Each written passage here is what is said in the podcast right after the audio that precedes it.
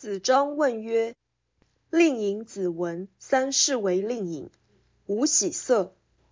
三已之，无愠色。就令尹之政，必告新令尹，何如？”子曰：“忠矣。”曰：“仁矣乎？”曰：“未之，焉得仁？”崔子弑其君。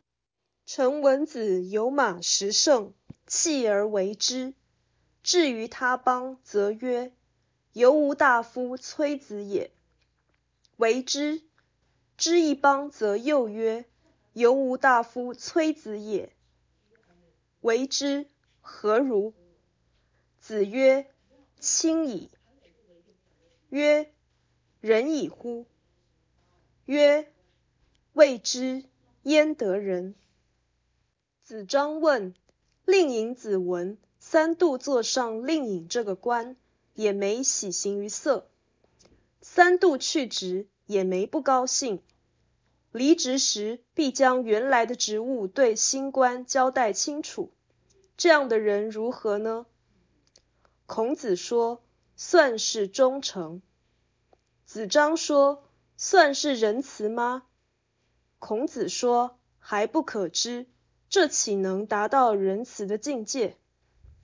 子张又问：齐国大夫崔杼杀了君主，陈文子有马车十辆，通通抛弃而离开故国，到了另一国家，说道：这里的掌权者也和我国的崔杼一样啊，因此又离开当地，到了另一国家，又说道：这里的掌权者。也和我国的崔杼一样啊，因此又离开当地。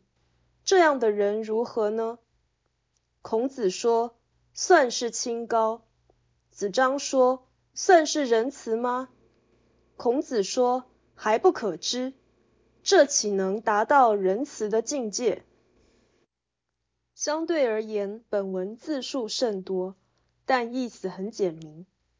可以知道，冗长的叙述是为了呈现人不是凡人可以做到的。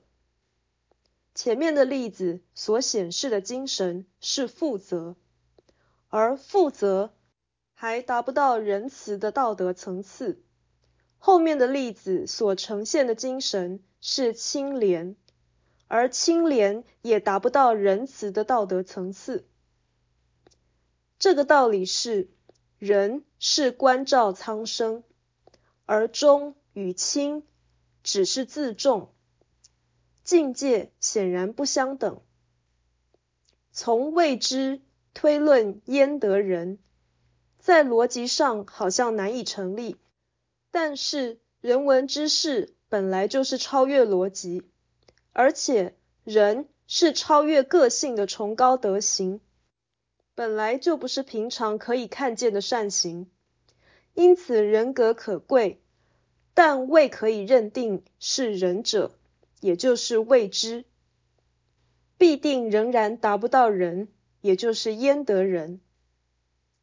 至此可见，未知焉得仁一语，显示孔子超凡入圣，因为这句话。甚有无法与一般人说分明的优越性孤寂感。